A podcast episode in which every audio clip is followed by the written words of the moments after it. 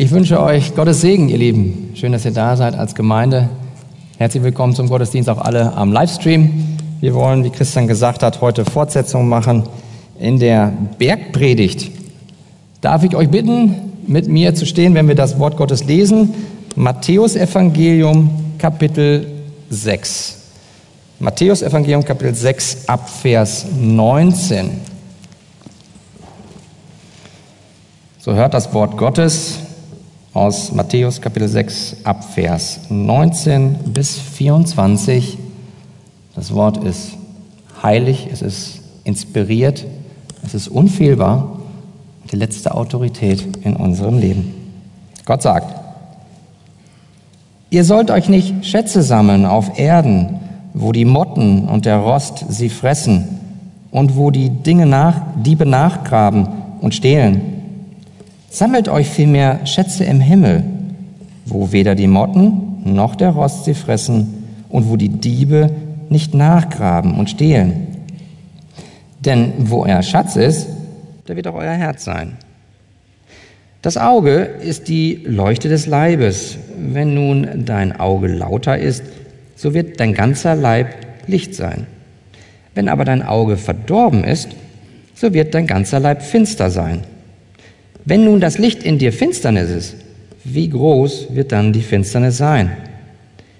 Niemand kann zwei Herren dienen, denn entweder wird er den einen hassen und den anderen lieben, oder er wird dem einen anhängen und den anderen verachten.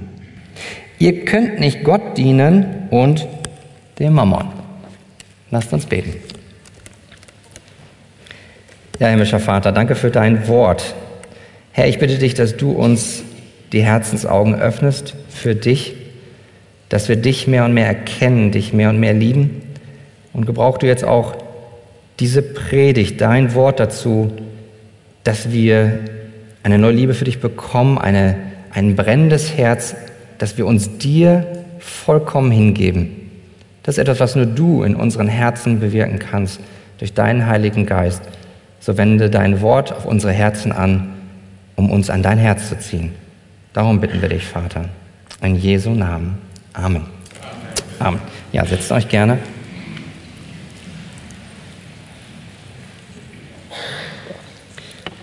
Worum geht es in der Bergpredigt? Kurz als Einstieg, damit wir den Kontext verstehen für die heutigen sechs Verse.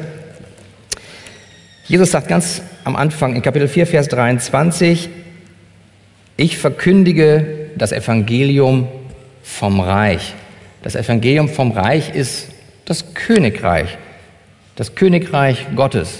Was ist das Königreich Gottes?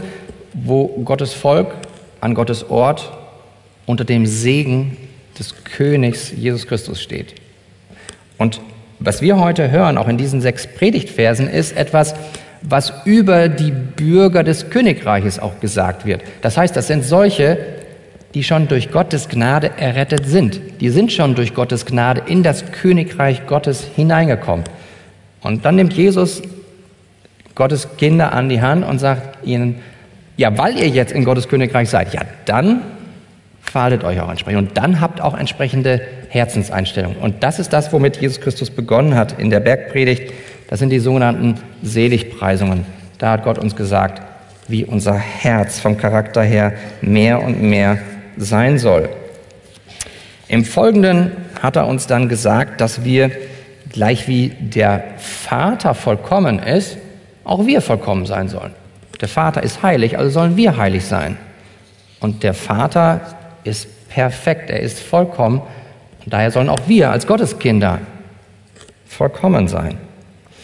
Und in den 18 Versen vor unserem Predigtext da fordert uns Jesus letztlich dazu auf, heuchelt nicht.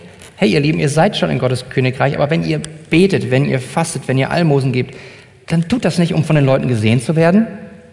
Das hatten wir in der Predigt von unserem Pastor Björn gehört.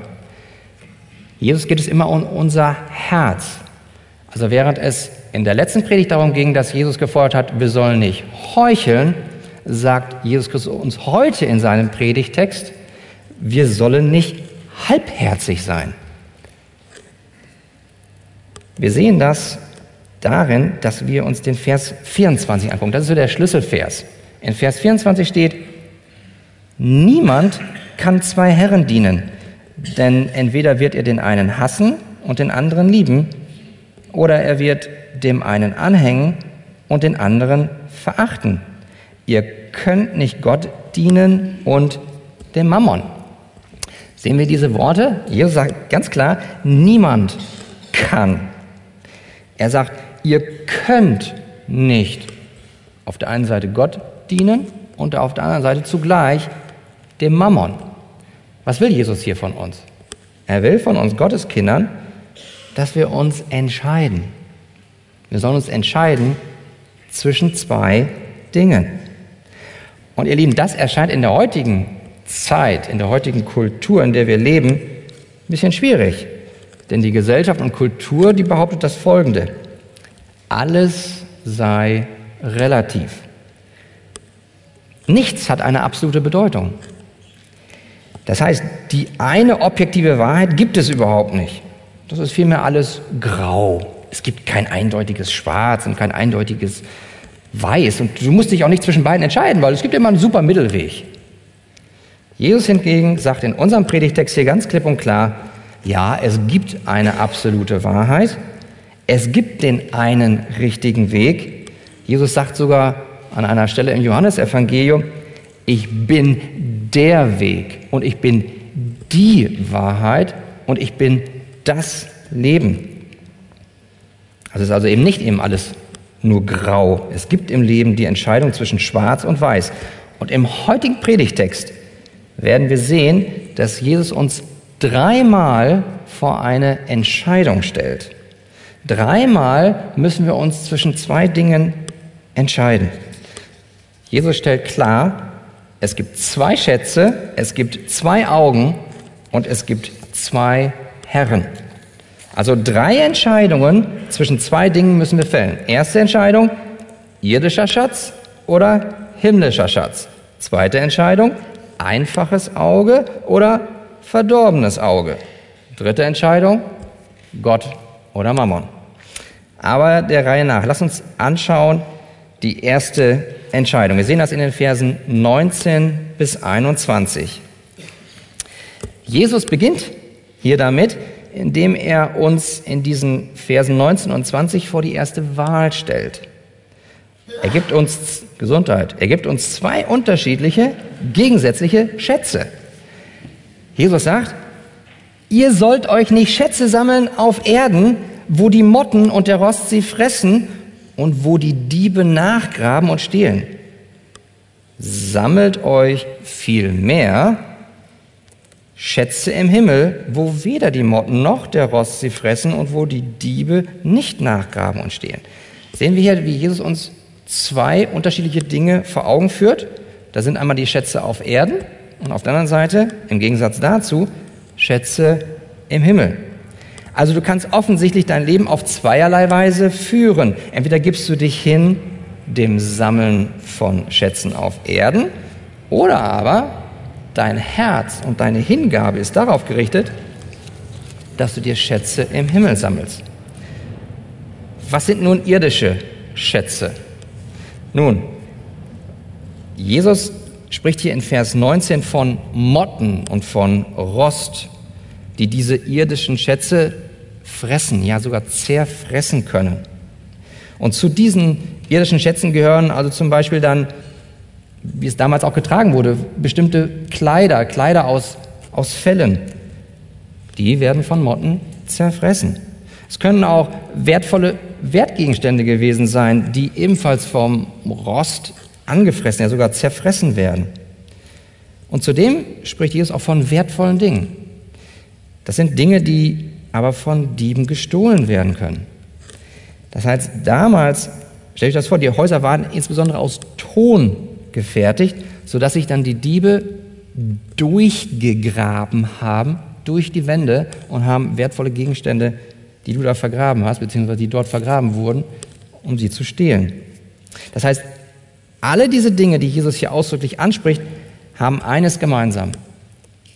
Sie sind verderblich und sie sind vergänglich. Und Sie können gestohlen werden. In den Sprüchen steht dazu in Kapitel 23, Verse 4 bis 5, bemühe dich nicht, Reichtum zu erwerben. Aus eigener Einsicht, lass davon. Kaum hast du dein Auge darauf geworfen, so ist er nicht mehr da. Denn sicherlich schafft er sich Flügel wie ein Adler und zum Himmel fliegt. Einmal ist der Reichtum da und auf einmal, schwupp, weggeflogen. Der Verfasser des Predigerbuches sagt in Prediger Kapitel 2, Vers 11, als ich mich aber umsah nach all meinen Werken, die meine Hände gemacht hatten und nach der Mühe, die ich mir gegeben hatte, um sie zu vollbringen, siehe, da war alles nichtig. Salomo hat wunderbare Bauwerke erstellt und er guckt sich alles an und sagt, alles Haschen nach Wind, alles nichtig.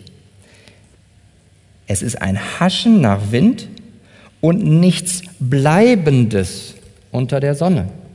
Sehen wir hier, das ist also etwas, was flüchtig ist. Es ist etwas, was vorübergeht. Es ist etwas, was nicht bleibt. Ja, vielleicht sagst du jetzt, ich habe wunderbare Mottenkugeln in meinem Kleiderschrank und deswegen wird meine Kleidung nicht angefressen. Aber ich sage dir, irgendwann wird die Kleidung doch zerfallen.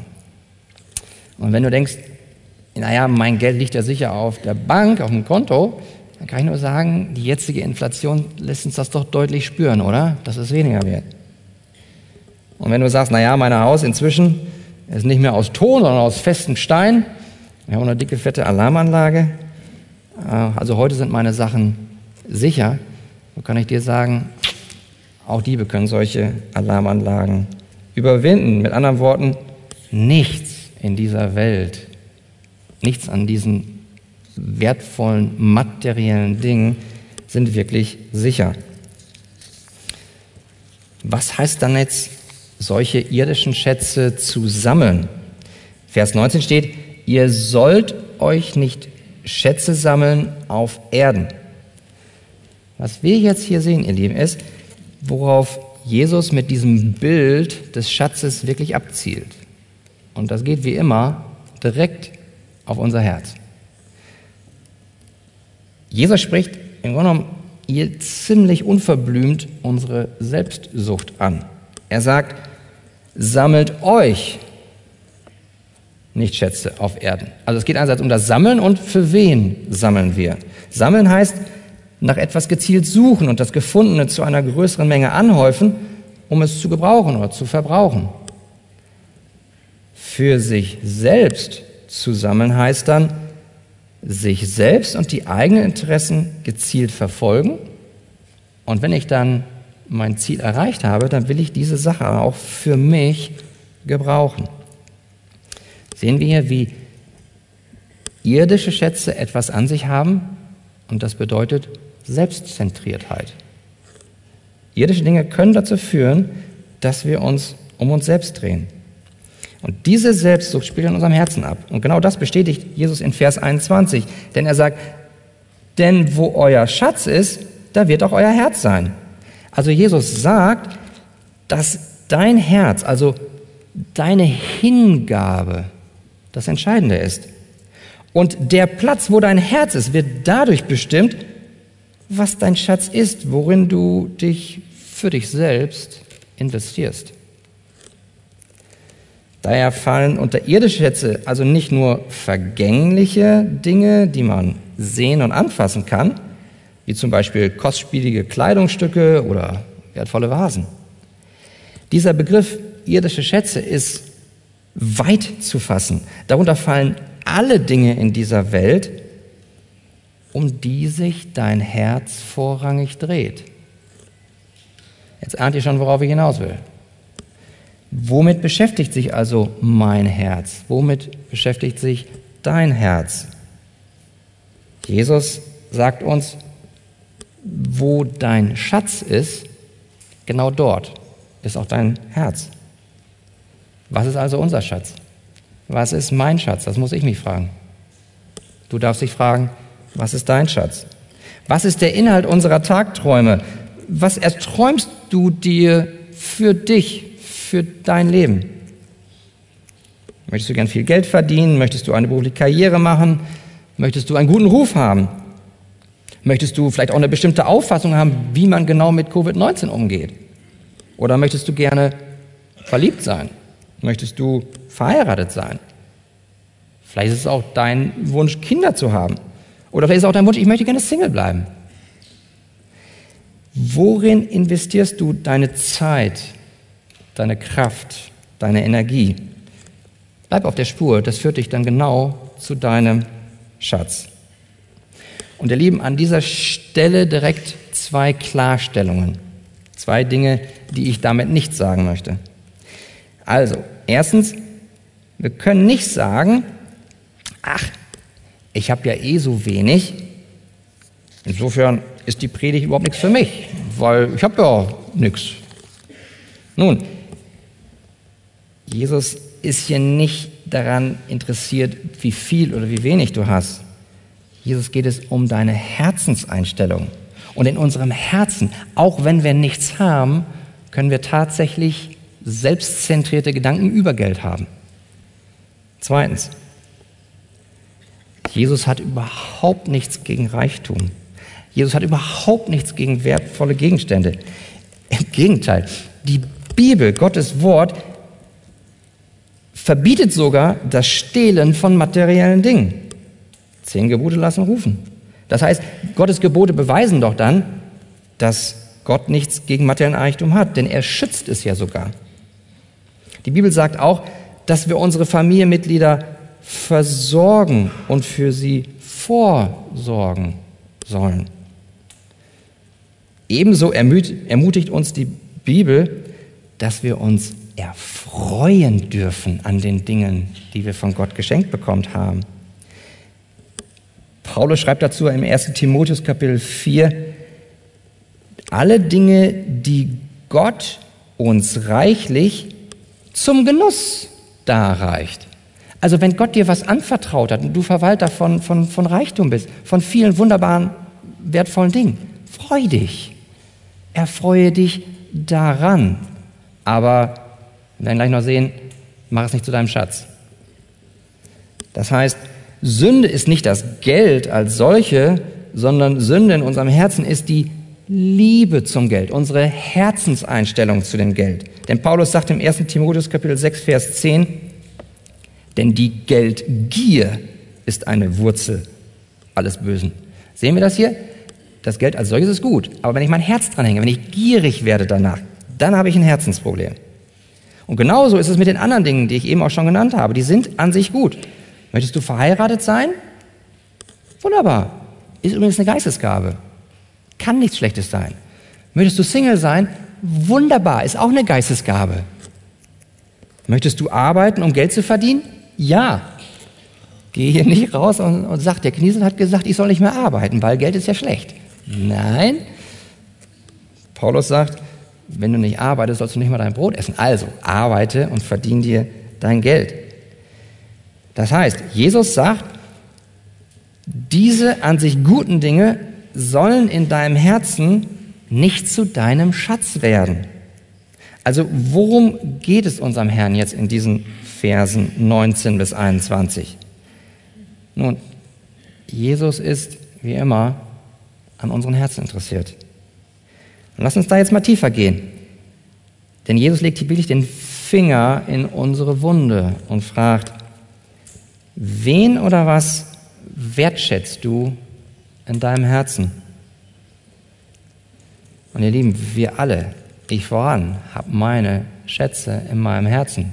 Wir alle haben einen Schatz. Wir alle neigen dazu, dass wir unser Vertrauen, zumindest manchmal, auf Dinge in dieser Welt legen. Worauf setzt du dein Vertrauen? Das kann Geld sein, das kann ein Haus sein, das kann ein Auto sein, das kann ein guter Job sein. Was ist es bei dir? Und dann müssen wir jetzt weiter tiefer gehen. Denn wir müssen jetzt hinterfragen, warum uns denn manchmal so irdische Güter so wichtig sind. Wann wird denn etwas zu unserem Schatz in unserem Herzen? Antwort, wenn wir etwas oder jemanden einen ganz speziellen Wert geben. Du gibst dem sozusagen einen Stempel. Das ist wertvoll für mich. Und wenn wir das machen, sind wir auch bereit, unsere Kraft, unsere Zeit, unser Geld genau da rein zu investieren. Wir setzen uns dafür ein mit ganzer Leidenschaft. Und wir arbeiten hart, diesen Schatz zu bekommen. Und wenn wir ihn haben, dann wollen wir ihn auch behalten. Was steckt jetzt dahinter? Mit anderen Worten, was meinen wir denn, was uns diese irdischen Dinge geben können? Lass uns mal überlegen, was können uns diese irdischen Dinge geben oder was meinen wir, dass sie uns geben können? Es könnte es Sicherheit sein? Gibt dir dein Haus, dein Bankkonto Sicherheit? Was ist es in deinem Leben, was dir Sicherheit gibt? Oder wie sieht es aus mit der Anerkennung? Gibt dir dein Auto, dein Job, dein Haus zu Statuszwecken dein Aussehen oder dein durchtrainierter Körper? Gibt es die Anerkennung? Erbringst du viel Leistung für andere Personen in deinem Leben, damit dich diese dafür anerkennen? Wir dürfen uns fragen, wollen wir da mehr Menschen gefallen oder Gott gefallen? Oder wie sieht es aus mit Respekt? Vielleicht gibt dir dein Schatz zum Beispiel eine Beziehung zu einem anderen Menschen Respekt und Bewunderung. Vielleicht möchtest du, dass andere zu dir aufschauen, weil du dieses und jenes getan hast. Oder wie sieht es mit der Liebe aus? Gibt dir deine Beziehung zu einem anderen Menschen Liebe? Suchst du also eine Beziehung zu einem anderen Menschen, um das Gefühl des Geliebtseins zu befriedigen? Oder wie sieht es aus mit Macht? Gibt dir dein Schatz vielleicht Macht? Gibt dir deine vorgesetzten Funktionen im Job oder dein Geld oder dein Hab und Gut, gibt es dir Macht? Sagst du in deinem Herzen, ah, hier kann ich endlich mal König spielen. Oder vielleicht gibt es dir auch Kontrolle. Gibt dir dein Schatz Kontrolle, dass du sagen kannst, wo es hergeht und dass du die Beherrschung hast. Oder gibt dir dein Schatz Erfüllung? Was erfüllt dich? Ist der Urlaub? Ist es irgendetwas, was du dir leisten kannst? Und das kann, weiß ich nicht, neues Videospiel sein, was du dir kaufst. Soll es dir Erfüllung geben? Und ihr Lieben, an dieser Stelle, es ist wichtig. Haus, Auto, Liebe, Erfüllung und so weiter. Ist alles gut. Die Frage ist nur, suchen wir darin etwas, was uns nur Gott geben kann? Denn alle diese Dinge werden uns nie wirklich nachhaltig befriedigen. Und doch neige ich dazu, und vielleicht du auch, diese Dinge, die wir sehen und anfassen können, ja, dass sie mir Sicherheit geben können oder Liebe oder Anerkennung, Macht, Kontrolle, Respekt, Erfüllung. Und was jetzt dann in unserem Herzen passiert, ist folgenden. Hört sich brutal an, aber in unseren Herzen ersetzen wir Gott mit etwas anderem in der Schöpfung. An die Stelle von Gott setzen wir einen Götzen. Paulus nennt das Götzendienst. Römer 1, Verse 24, 25.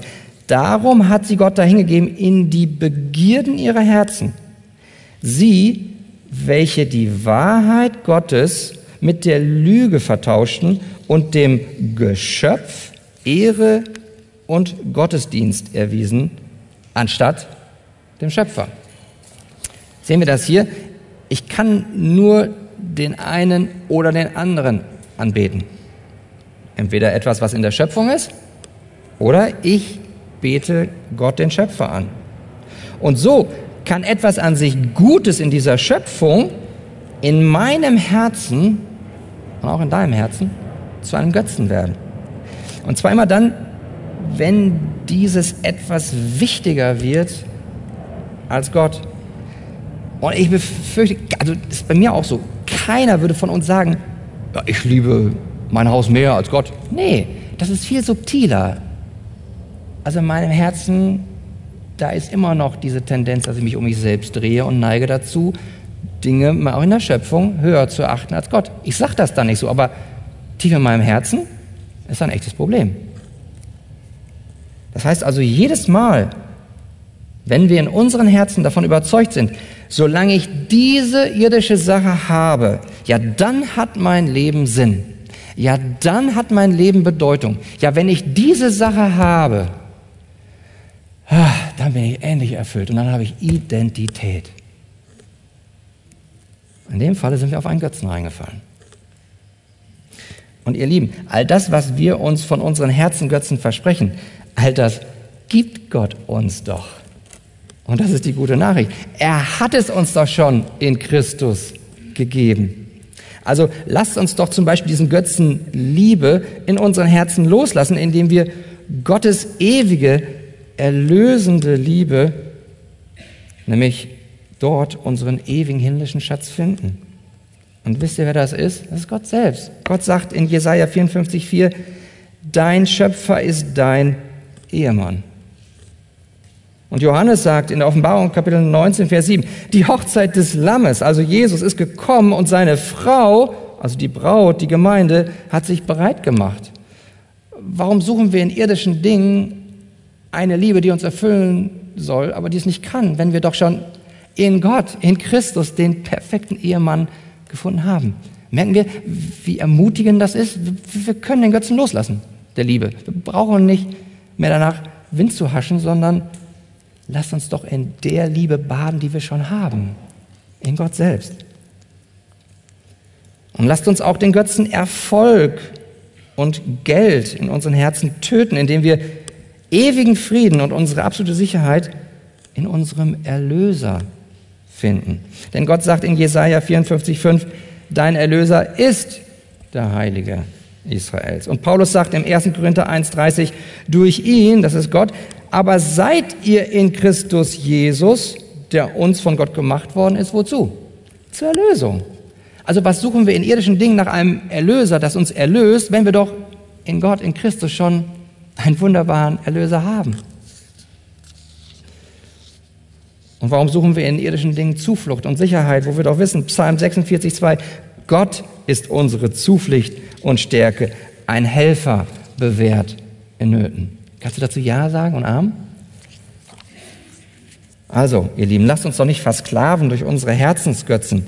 Denn wir müssen wissen, alles, was uns wichtiger wird in unserem Herzen als Gott, das versklavt uns. Paulus sagt in Römer 6,16, wisst ihr nicht, wem ihr euch als Sklaven hingebt, um ihm zu gehorchen? Dessen Sklaven seid ihr und müsst ihm gehorchen. Ihr Lieben, aber wir haben Gott, wir haben schon einen König. Und er will unser alleiniger Herr und König sein. Und nur ihm wollen wir vertrauen und dienen.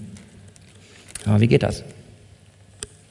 Hört sich alles gut an, aber ich sage euch, die Lösung ist wieder wie immer in Gott selbst, in seinem Evangelium.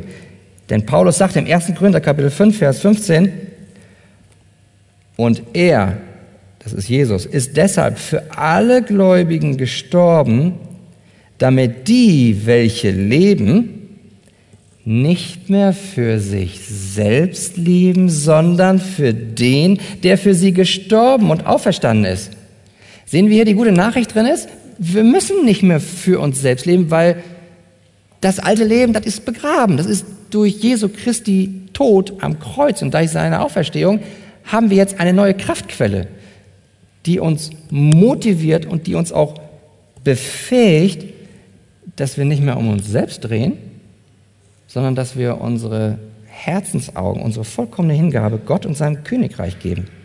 Das heißt, ihr Lieben, was Jesus Christus am Kreuz getan hat, das erlöst uns. Und es sprengt frei diese Sklaverei der Selbstsucht. Die Macht der Sklaverei ist gebrochen. Das heißt für uns Gotteskinder, wir müssen nicht mehr unserem Herzensschatz gehorchen, wenn das irgendeine irdische Sache ist, sondern in Christus, durch den Heiligen Geist, können wir uns Christus als unserem Schatz hingeben. Aber ihr Lieben, ja, die Macht der Sünde ist besiegt. Aber die Gegenwart der Sünde verbleibt doch, oder? Also wenn ich da in mein Herz reinschaue, und wenn ihr das auch tut in euer, dann seht ihr da immer noch, dass wir alle die Neigung haben, dass wir uns um uns selbst drehen, dass wir dazu ja, tendieren, dass wir uns um uns selbst kümmern. Und zwar so auf eine Art und Weise, dass wir damit zum Ausdruck bringen wollen, das ist mein Schatz, wenn ich nur das habe. Aber ihr Lieben, der Heilige Geist hilft uns. Der Heilige Geist in dir, er hilft dir, dass, er hilft uns und auch mir, dass wir unseren Götzendienst mehr und mehr töten können, damit wir durch Gottes Gnade mehr und mehr uns Gott und seinem Königreich hingeben können. Was wir also brauchen als Bürger des Königreichs, ist das Folgende. Wir brauchen eine Herzensbereitschaft zu sterben. Das muss ich mich fragen. Bin ich Markus? Bin ich bereit zu sterben? Ich meine jetzt nicht körperlich, sondern im geistlichen Sinne. Ich meine, Jesus sagt es so, Matthäus Kapitel 10, Vers 38. Und wer nicht sein Kreuz auf sich nimmt und mir nachfolgt, der ist meiner nicht wert. Markus drückt das im Kapitel 8, Vers 34, 35 wie folgt aus. Wieder Jesus. Wer mir nachkommen will, der verleugne sich selbst und nehme sein Kreuz auf sich und folge mir nach. Denn wer sein Leben retten will, der wird es verlieren. Wer aber sein Leben verliert um meinetwillen und um des Evangeliums willen, der wird es retten.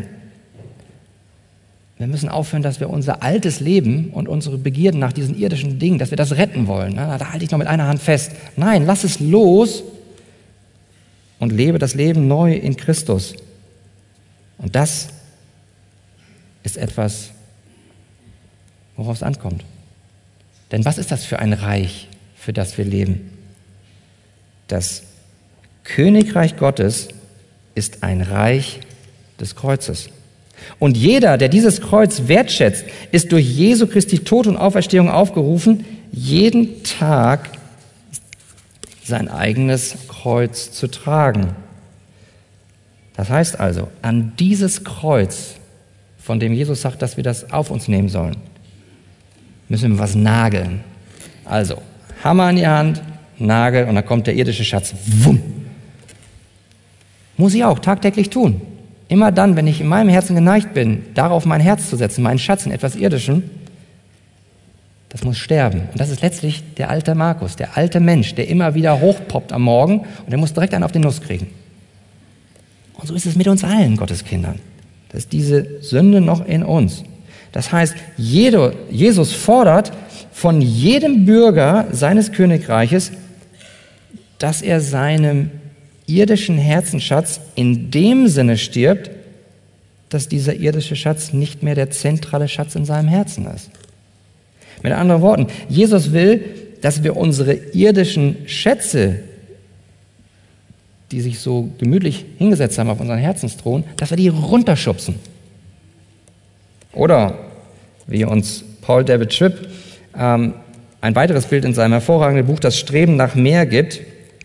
Dort schreibt er, Jesus fordert uns auf, all den Dingen zu sterben, auf die wir unsere Herzen ausgerichtet haben und von denen wir uns eingeredet haben, sie könnten uns glücklich machen und uns ein für allemal befriedigen. Er fordert uns auf, unsere geballten Fäuste zu öffnen und all die anderen Schätze aufzugeben, die unsere Entscheidungen kontrollieren. Zitat Ende. Also letztlich müssen wir loslassen,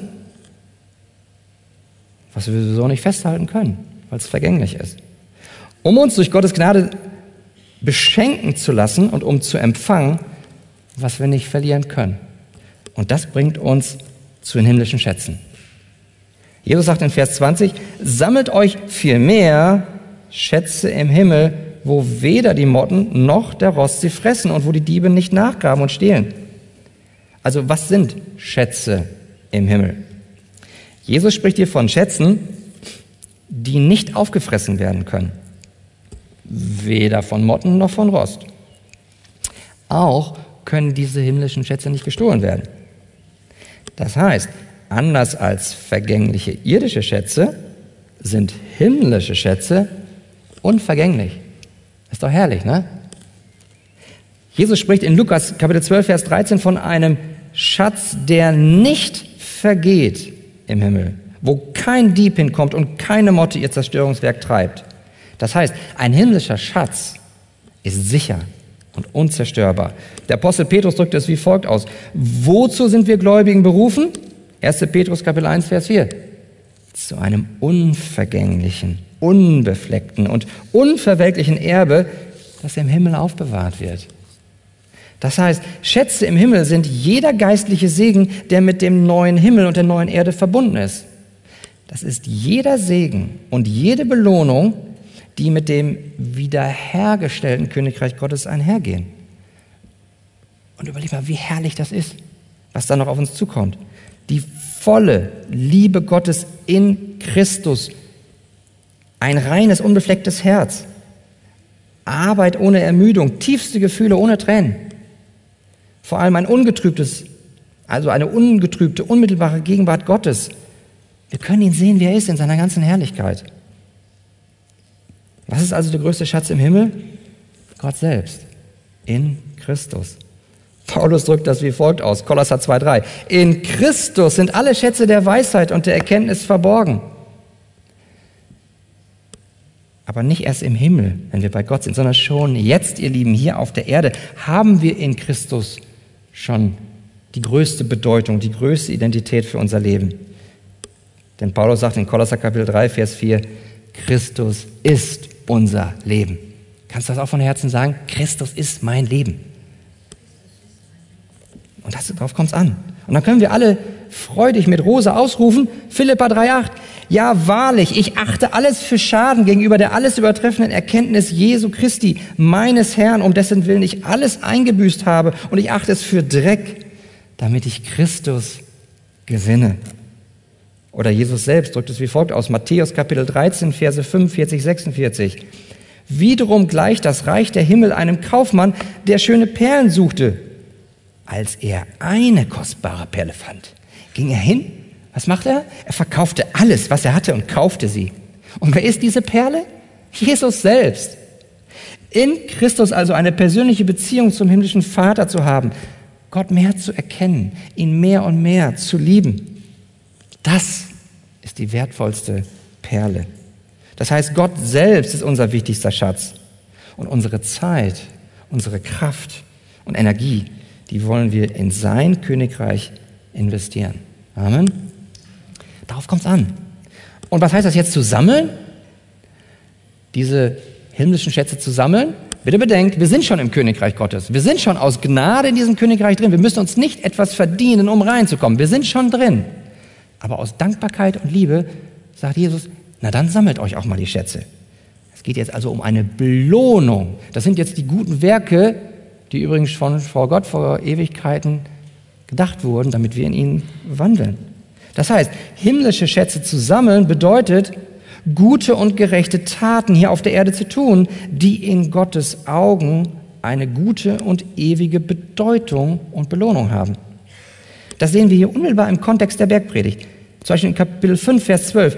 Freut euch, ihr Verfolgten, die um Jesu Christi willen verfolgt werden, denn euer Lohn ist groß im Himmel.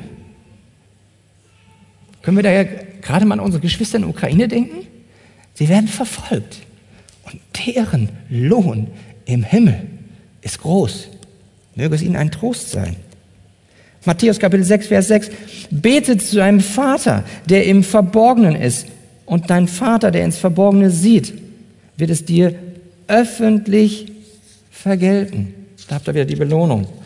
Kapitel 6, Vers 15. Wenn ihr aber den Menschen ihre Verfehlungen nicht vergebt, so wird auch euer Vater eure Verfehlungen nicht vergeben. Mit anderen Worten, umgedreht, positiv, wenn ihr vergebt, dann wird auch euer Vater euch spätestens am Tag des Herrn vergeben. Das ist der Lohn. Das heißt, Schätze im Himmel zu sammeln bedeutet also, um Jesu Christi willen verfolgt zu werden, zum himmlischen Vater im Verborgenen zu beten, einander zu vergeben. Und hierzu gehören auch ganz kleine Taten. wie zum Beispiel jemandem Wasser zu geben. Denn Jesus sagt in Matthäus Kapitel 10, Vers 42, wer einem dieser Geringen auch nur einen Becher mit kaltem Wasser zu trinken gibt, weil er ein Jünger ist, wahrlich, ich sage euch, der wird seinen Lohn nicht verlieren. Dank dem, der hier Wasser eingestellt hat. Das heißt, du kannst dir Schätze im Himmel sammeln, indem du deine Sachen mit anderen teilst. Hat Gott dir Dinge anvertraut? Teile sie mit anderen. Paulus sagt in 1 Timotheus Kapitel 6, Vers 18, sie sollen Gutes tun, reich werden an guten Werken, freigebig sein, bereit, mit anderen zu teilen. Anderes Beispiel. Eine Mutter, die zum Beispiel auf ihre eigene Karriere und das Verdienen von viel Geld verzichtet und stattdessen Tag aus, Tag ein ihr Leben in die Erziehung der Kinder hin zu Christus investiert. Sie sammelt sich Schätze im Himmel. Dank an alle Mütter und Dank an alle Väter, die das tun. Jesus sagt, das Kennzeichen eines Christen, dessen Leben durch Jesus Christus verändert wurde, ist, dass er in seinem Herzen auf himmlische Schätze fokussiert ist. Das heißt, ein Bürger des Königreich Gottes will Gott wohlgefallen und für ihn leben. Er will nicht länger für sich selbst leben und die Dinge dieser Welt. Und das drückt sich dann auch konkret in seinem Lebenswandel aus. Denn dann wollen wir der Heiligung nachjagen. Dann ist es unser Ziel, Christus ähnlicher zu werden. Und dann die Dinge, die Gott ihm dann geschenkt hat, die will er zu Gottes Ehre und zum Segen für sich und andere benutzen. Das heißt, wir wollen unsere Zeit und Kraft und Finanzen in Gottes Königreich einsetzen und uns dann daran erfreuen, was für ein geistlicher Segen daraus entsteht. Das ist die erste Entscheidung, die Jesus von uns will. Nunmehr geht Jesus von diesen zwei Schätzen hinüber zu den zwei Augen. Und diejenigen unter euch, die jetzt nervös werden, denken, boah, wie lange dauert das denn noch? Die zwei letzten Punkte sind etwas kürzer, aber trotzdem entscheidend.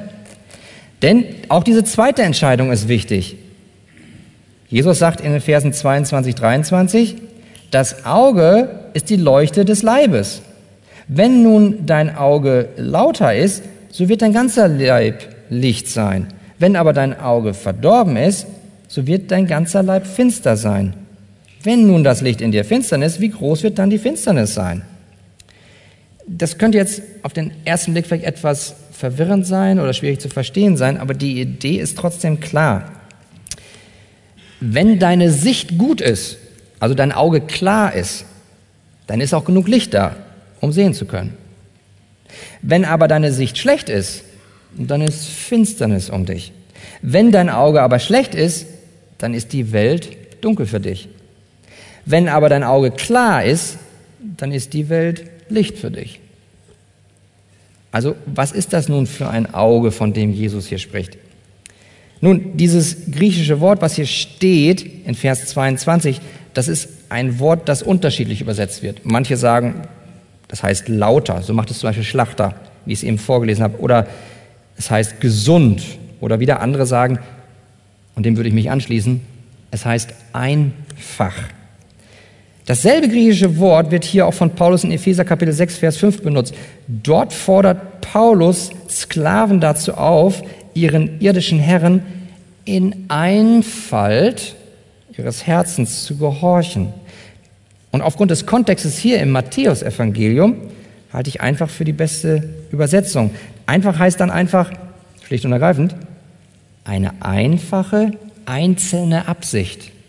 Unser Herz ist auch nur auf das eine fokussiert, ungeteilt. Es ist ein einfaches Auge, was ein Auge ist, das einzig und beständig auf Gott ausgerichtet ist.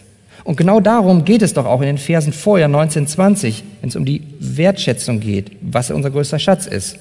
Worauf ist unser Herz ungeteilt gerichtet? Oder in Vers 24, so kommen wir noch, wem wir dienen, wem gilt unsere Hingabe. Folgende Illustration möge das unterstreichen.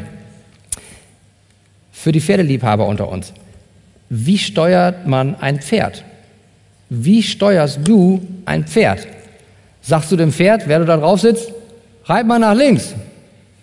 Oh, eher nicht, oder? Sondern du, du steuerst das Pferd, indem du es nach links ziehst mit dem Kopf. Und was das Pferd dann vor Augen hat, worauf es okay, dein rennt es. Ja, das heißt, wir ziehen es nach links. Stimmt, Leni, ne? Das heißt, wir ziehen es nach links und dann rennt es genau in die Richtung, worauf die Augen ausgerichtet sind. Und genauso ist es bei uns auch, ja, zumindest ein bisschen. Insofern sind wir ein bisschen wie, wie Pferde, indem wir ein einfaches Auge haben, das gerichtet ist auf ein eindeutiges Ziel. Und dann sehen wir klar und deutlich. Aber wenn dein linkes Auge nach links und dein rechtes Auge nach rechts guckt, dann ist deine Sichtweise geteilt. Das ist nicht mehr einfach, sondern doppelt. Dann ist dein Auge wie ein Herz, das zweigeteilt ist. Du wirst also nicht in dem Licht, sondern in der Finsternis sein, wenn dein Auge auf irdische Schätze, Vers 19, oder auf das Mammon, Vers 24 ausgerichtet ist. Frage, worauf ist dein Auge, dein Herz ausgerichtet? Auf Gott und sein Königreich oder auf die Schöpfung und dein eigenes kleines Königreich? Sehen wir Gott so, wie er ist, wie er wirklich ist? Siehst du die Welt, wie sie wirklich ist? Oder kann es sein, dass jemand unter uns ist, der auf einem Auge geistlich kurzsichtig ist und meint, alles, was ich sehe, das ist das Hier und Jetzt. Deswegen lebe ich auch für jetzt, für den Moment hier und jetzt. Kann es dabei sein, dass du die Zukunft, die Ewigkeit übersiehst? Ist dein Herzensauge so einfach und klar ausgerichtet, dass du Licht hast, um zu sehen, dass diese Welt gefallen ist und keinen ewigen Bestand hat? Siehst du die geistliche Hauptsache, nämlich die Ewigkeit kommt noch. Die neue, der neue Himmel und die neue Erde, die kommen noch. Jesus Christus kommt wieder. Oder ist dein Herzensauge geistlich blind? Hast du eine geistlich zutreffende oder eine geistlich zerstörte Sicht der Realität? Vielleicht wunderst du dich auch, dass viele intellektuell hochbegabte Menschen nicht an das Evangelium Gottes glauben. Es gibt viele hochbegabte, helle Köpfe, die ganz klar sagen, ich glaube das nicht, ich bin Atheist. Warum können diese Menschen das nicht sehen, was doch für uns Gläubige so leicht zu sehen ist? Jesus sagt es uns in Johannes Kapitel 1, Verse 5 und 10. Und das Licht, nämlich Jesus Christus, leuchtet in der Finsternis und die Finsternis hat es nicht begriffen.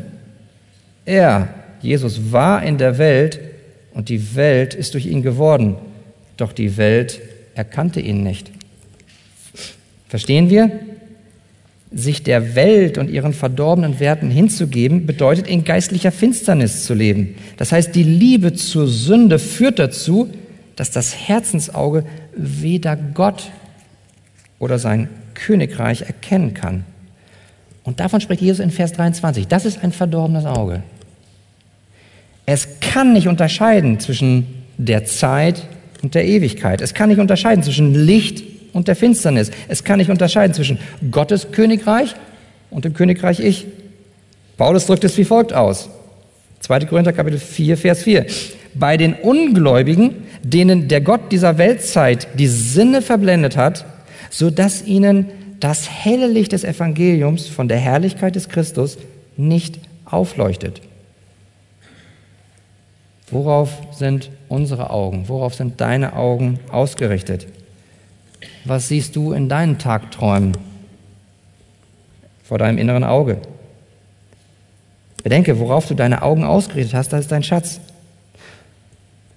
Und vielleicht bist du auch hier oder du bist an dem Bildschirm und du sagst, was du mir da sagst, das glaube ich nicht. Dann kann ich nur sagen, herzlich willkommen. Schön, dass du hier bist oder schön, dass du eingeschaltet hast.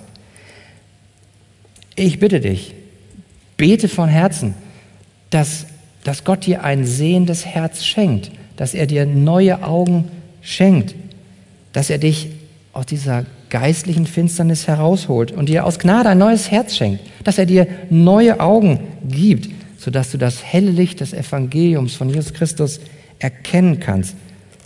Bete, bete zum Beispiel, öffne mir die Augen, dass ich dich mehr und mehr erkennen kann. Öffne mir die Augen.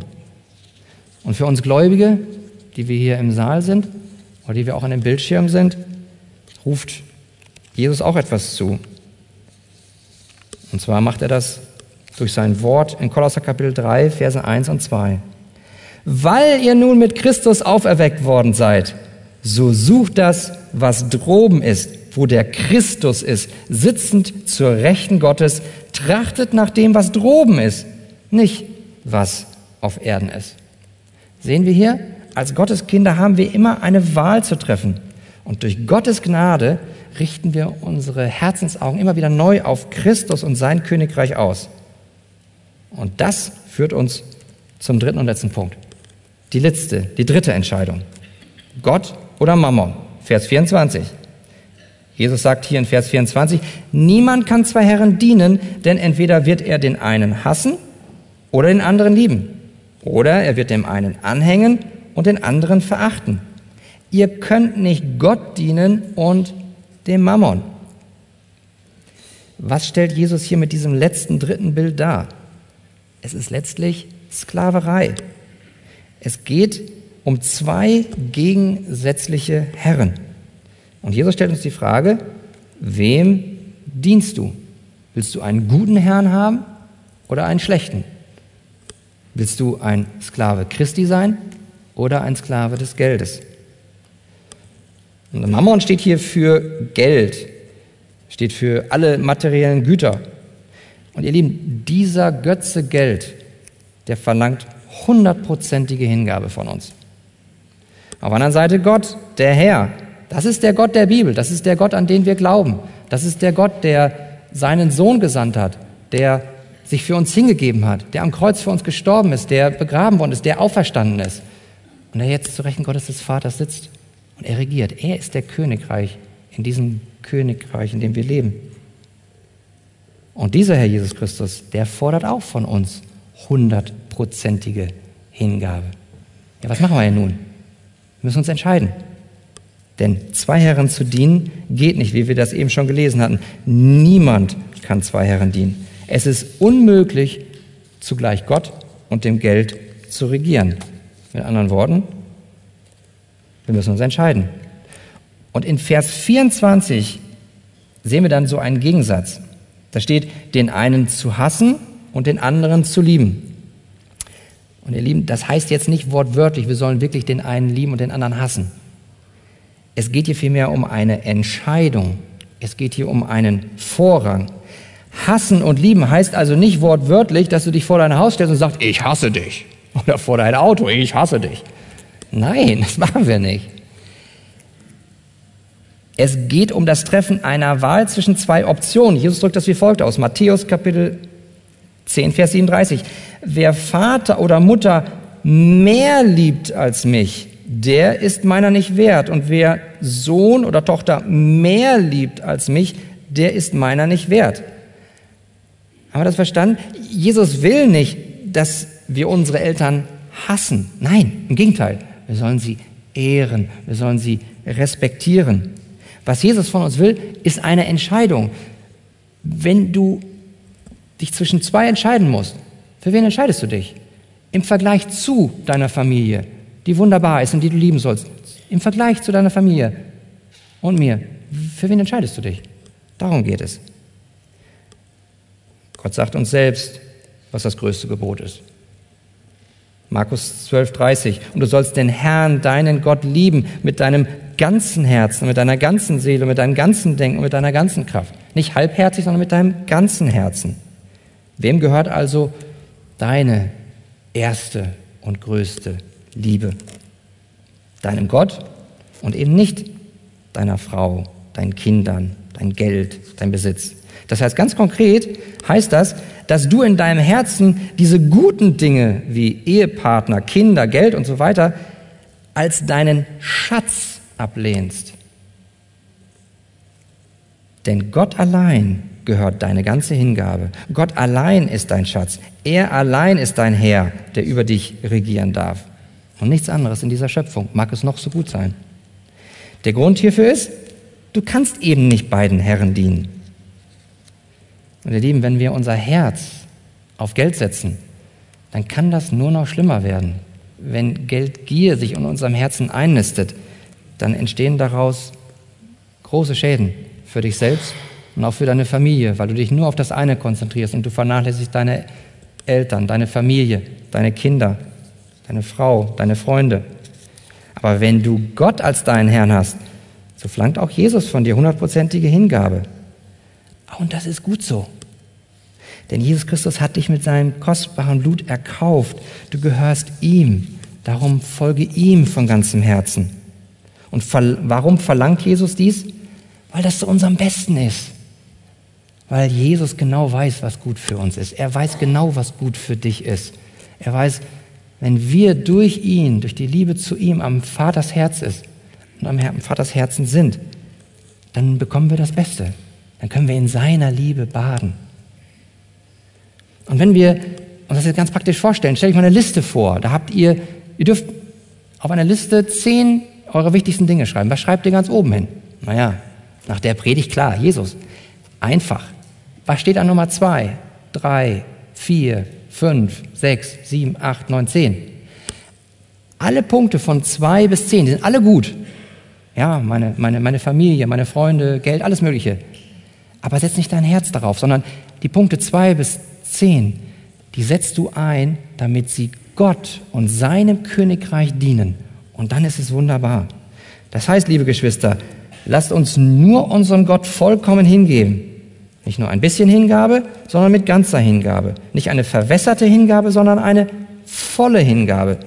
Nicht mit geteiltem Herzen, sondern mit ganzem Herzen. Denn was hat Jesus Christus für uns getan? um uns aus Gnade die Liebe und die Sicherheit und Anerkennung, Wert und Erfüllung in ihm zu geben, was wir sonst in materiellen Dingen suchen. Welche Hingabe hat er uns gezeigt? War das nur 50 Prozent Hingabe in seinem perfekten Leben? Nein, 100 Prozent. Vollkommener Gehorsam, aus reiner Gnade schenkt er dir seine Gerechtigkeit. War es nur, nur 50 Prozent Hingabe am Kreuz? Nein, es war auch 100 Prozent seines Blutes, was er hingegeben hat. Das heißt, Jesus erlitt all das, wie uns der Schreiber des Hebräer gesagt, wegen der vor ihm liegenden Freude. Und das ist die Freude, die, die er hat, in uns, mit uns in Ewigkeit zusammen zu sein. Und das ist das Beste, was noch kommt. Das ist das Unvergängliche. Das sind die Schätze im Himmel. Und darauf können wir uns freuen, schon hier in der Gegenwart, in einer wunderbaren Beziehung mit ihm, wo wir an seinem Herzen kleben und wo wir ihn zu unserem größten Schatz machen. Möge Gott uns dazu helfen. Amen.